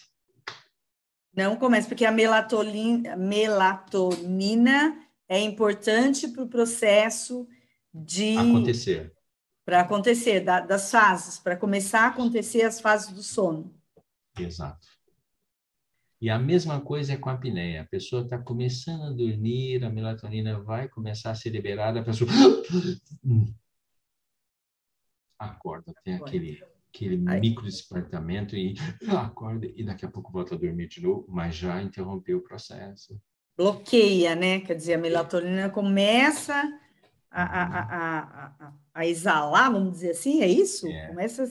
É, ela é Qual circular é no sangue, né? A ela circular, circular tá. no organismo. Exatamente. Ela começa a circular no organismo, aí a pessoa acorda, né? Aí tem os micro é, como que é mesmo? Des, despertamentos, os micros é. despertamento, e aí, e a luz, então, o celular, o computador, né, a televisão, essas coisas. Qualquer luz. Por Qualquer luz. Nem bebê não deveria dormir com luz no quarto. Criança, é, qualquer luz. A, a criança acostuma, mas ela acostuma a glândula de forma errada. O sono dela está um sono equivocado. Mesmo a janela, a janela que não está fechada. Ué, é por isso que a gente pergunta se tem fresta na janela, né? E é para não entrar luz. E os animais que dormem assim no relento, você percebe, eles têm uma pálpebra grossa, bem grossa, que é para quando ele desce a pálpebra, ele corta o efeito da luz. Ah, sim, já é deles, né? Já é, é... dele? Uhum.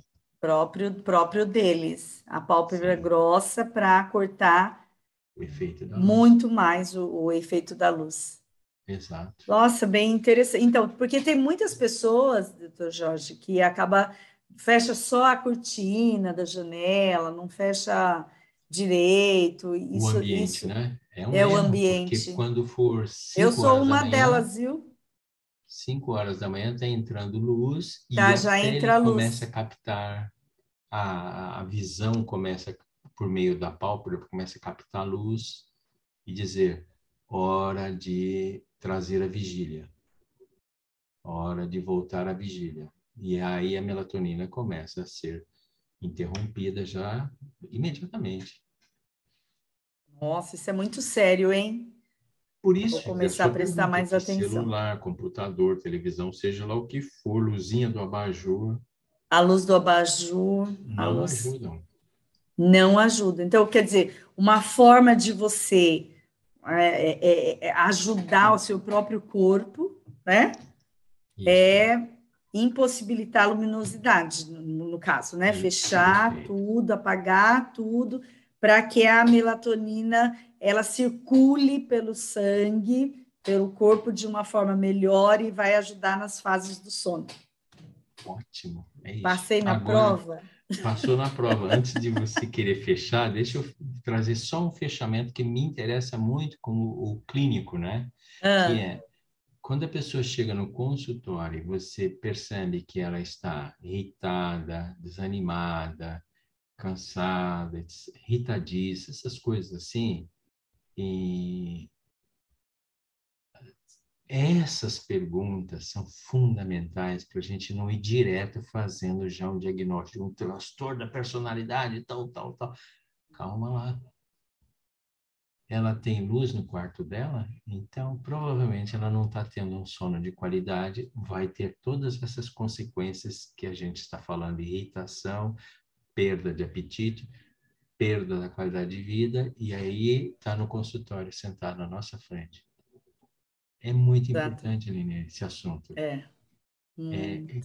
Quando a gente percebe que tem alguém com essas é, realidades, você tem que começar a trabalhar com ela dizendo, oh, vamos eliminar isso, então, vai tirando, vai, ele vai cuidando da higiene do sono, da de vida da pessoa, introduzindo um hábito legal de dormir de uma forma boa, tudo como nós conversamos durante esses dias, e, consequentemente, a gente vai excluindo a história do sono fora, vai excluindo a ansiedade fora e vai ficando aquilo que a pessoa é. Se ela tiver um, uma dificuldade é, psíquica, vai aparecer ali na tua frente. Se não, você fala, está resolvido, pode ir embora. Que bom. É, que bom, né? Está resolvido. Eu acho que é isso. Nossa, e aí, e o quanto, né, a gente pode, ouvindo aí nas conversas é, é, é, com você, o quanto a gente tem que, a gente percebe que são coisas, né, são coisas que, que, que precisam de um, de um investimento grande, mas tantas outras que é apagar uma luz. É, é. simples, né? E o e estrago gente... que uma luz acesa não faz, né? E o estrago, exatamente e o estrago que uma luz acesa não faz.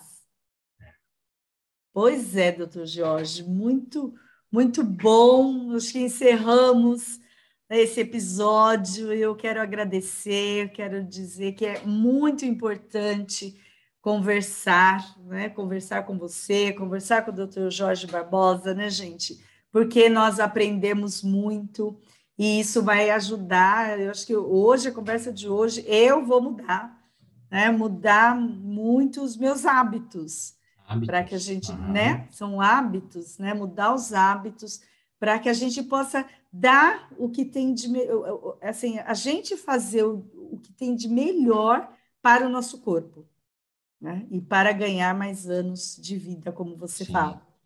Ok. Contente com a conversa, uma conversa muito boa e agradável e de poder conversar com as pessoas, falar de uma maneira bem simples de temas tão complexos, né? Então, obrigado pelo convite. Obrigada, obrigada eu que digo, é uma honra, prazer imenso estar com você.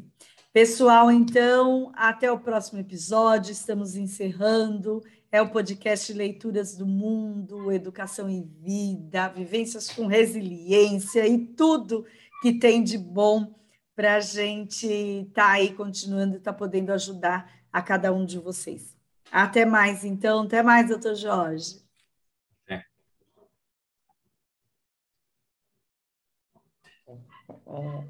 Nossa, muito, muito bom, né? legal. né? Muito. Menino, é por isso a gente não fecha a janela. Eu, eu, meu quarto é em cima, né? Então, bastou fechar o vidro, puxar a cortina, mas a gente já acorda naquela claridade total. E aí, quando fecha, a gente perde a hora. Pois é. É aquilo que eu te falei, né? Quando eu cheguei, eu brinquei, né? Tá com o rostinho bom, hein? É. Fecha a janela, tire a luz, né? Para você ter esse rostinho durante longas décadas. Longas décadas. É, é para já, é hoje. é a partir de hoje, Jorge. É, a partir de senão, hoje. esse processo ele não é feito e ao longo do tempo o corpo vai acusando. Vai acusando. O nordestino envelhece muito no rosto. Ele toma sol direto a pele envelhece e o nordestino, difícil ver um nordestino que tem uma casa onde ele escurece tudo. O sol nasce cedo demais. O sol nasce cedo demais. Normalmente eles envelhecem rápido. É verdade, é verdade. E não é só por causa do trabalho na roça, por causa não, mas, então são, são hábitos, né? A gente podia ter falado bastante, né, sobre os hábitos, né, da, da, da gente que que atrapalham que atrapalham, coisas básicas, pequenas, que poderiam é, ajudar. Tá bom, querido? Muito bom. Ó, então a gente se fala agora. Tá. A então a gente vai se falando. Tá, tá, bom? Tá, tá até mais então. Até mais. Tchau, tchau. Tchauzão. Tchau. Tchau. Eu saio aqui. aqui. End.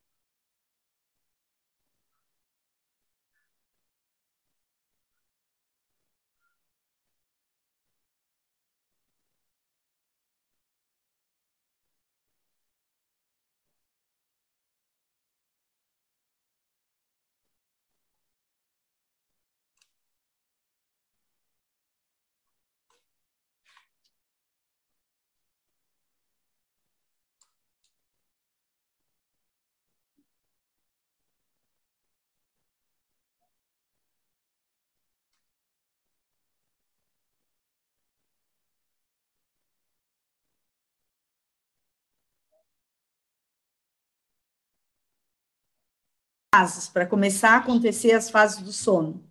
Exato. E a mesma coisa é com a apneia. A pessoa está começando a dormir, a melatonina vai começar a ser liberada, a pessoa acorda, tem aquele, aquele micro despertamento e acorda e daqui a pouco volta a dormir de novo, mas já interrompeu o processo. Bloqueia, né? Quer dizer, a melatonina começa a, a, a, a, exalar, vamos dizer assim, é isso? É. Começa a... É. Ela é Qual circular é no sangue, né? A circular, a circular tá. no organismo. Exatamente. Ela começa a circular no organismo, aí a pessoa acorda, né? Aí tem os micro... É, como que é mesmo? Des, despertamentos. Os micros é. despertamento, e aí... E a luz, então, o celular, o computador, né? A televisão, essas coisas. Qualquer luz. Qualquer luz. Nem bebê não deveria dormir com luz no quarto. Criança, é, qualquer luz. A, a, criança acostuma, mas ela acostuma a glândula de forma errada. O sono dela está um sono equivocado. Mesmo a janela, a janela que não está fechada, Ué, por isso que a gente pergunta se tem fresta na janela, né? E é para não entrar luz. E os animais que dormem assim no relento, você percebe, eles têm uma pálpebra grossa, bem grossa, que é para quando ele desce a pálpebra, ele corta o efeito da luz. Ah, sim, já é deles, né? Já é, é dele. Uhum. Próprio, próprio deles. A pálpebra sim. grossa para cortar muito mais o, o efeito da luz. Exato. Nossa, bem interessante. Então, porque tem muitas pessoas, doutor Jorge, que acaba fecha só a cortina da janela, não fecha direito. Isso, o ambiente, isso né? É, um é erro, o ambiente. Porque quando for Eu sou uma manhã, delas, viu? 5 horas da manhã está entrando luz tá, e já entra a luz. começa a captar a, a visão começa por meio da pálpebra começa a captar a luz e dizer hora de trazer a vigília, hora de voltar à vigília. E aí a melatonina começa a ser interrompida já imediatamente. Nossa, isso é muito sério, hein? Por isso, Vou começar a prestar mais atenção. Celular, computador, televisão, seja lá o que for, luzinha do abajur. A luz do abajur. Não luz... ajudam. Não ajuda. Então, quer dizer, uma forma de você é, é, é ajudar o seu próprio corpo, né?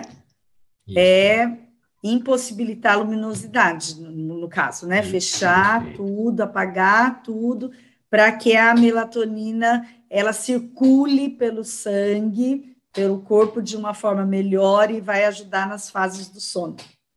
Ótimo. É Passei na Agora, prova.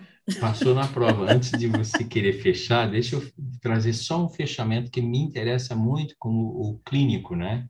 Ah. Que é quando a pessoa chega no consultório, você percebe que ela está irritada, desanimada, cansada, irritadiça, essas coisas assim, e essas perguntas são fundamentais para a gente não ir direto fazendo já um diagnóstico, um transtorno da personalidade, tal, tal, tal. Calma lá. Ela tem luz no quarto dela, então provavelmente ela não está tendo um sono de qualidade, vai ter todas essas consequências que a gente está falando: irritação, perda de apetite perda da qualidade de vida e aí está no consultório sentado na nossa frente. É muito Exato. importante, Aline, esse assunto. É. Hum. é. Quando a gente percebe que tem alguém com essas é, realidades, você tem que começar a trabalhar com ela dizendo, oh, vamos eliminar isso, então, vai tirando, vai, ele vai cuidando da higiene do sono, da de vida da pessoa, introduzindo um hábito legal de dormir de uma forma boa, tudo como nós conversamos durante esses dias, e, consequentemente, a gente vai excluindo a história do sono fora, vai excluindo a ansiedade fora e vai ficando aquilo que a pessoa é. Se ela tiver um, uma dificuldade é, psíquica, vai aparecer ali na tua frente. Se não, você fala, está resolvido, pode ir embora. Que bom. É, que bom, né? Está resolvido. Eu acho que é isso. Nossa, e aí, e o quanto, né, a gente pode, ouvindo aí nas conversas é, é, é, com você, o quanto a gente tem que, a gente percebe que são coisas, né, são coisas que, que, que precisam de um, de um investimento grande, mas tantas outras que é apagar uma luz. É, é. simples, né? E o estrago gente... que uma luz acesa não faz, né? E o. Exatamente. E o estrago que uma luz acesa não faz. Pois é, doutor Jorge, muito, muito bom. Acho que encerramos esse episódio. Eu quero agradecer, quero dizer que é muito importante conversar, né? Conversar com você, conversar com o doutor Jorge Barbosa, né, gente? Porque nós aprendemos muito e isso vai ajudar. Eu acho que hoje, a conversa de hoje, eu vou mudar, né? Mudar muito os meus hábitos. Para que a gente, uhum. né? São hábitos, né? Mudar os hábitos para que a gente possa dar o que tem de assim, a gente fazer o, o que tem de melhor para o nosso corpo. né? E para ganhar mais anos de vida, como você Sim. fala. Ok? Contente com a conversa, uma conversa muito boa e agradável e de poder conversar com as pessoas, falar de uma maneira bem simples de temas tão complexos, né? Então, obrigado pelo convite. Obrigada, obrigada eu que digo, é uma honra, prazer imenso estar com você. Pessoal, então, até o próximo episódio, estamos encerrando, é o podcast Leituras do Mundo, Educação e Vida, Vivências com Resiliência e tudo que tem de bom para a gente estar tá aí continuando, estar tá podendo ajudar a cada um de vocês. Até mais, então, até mais, doutor Jorge.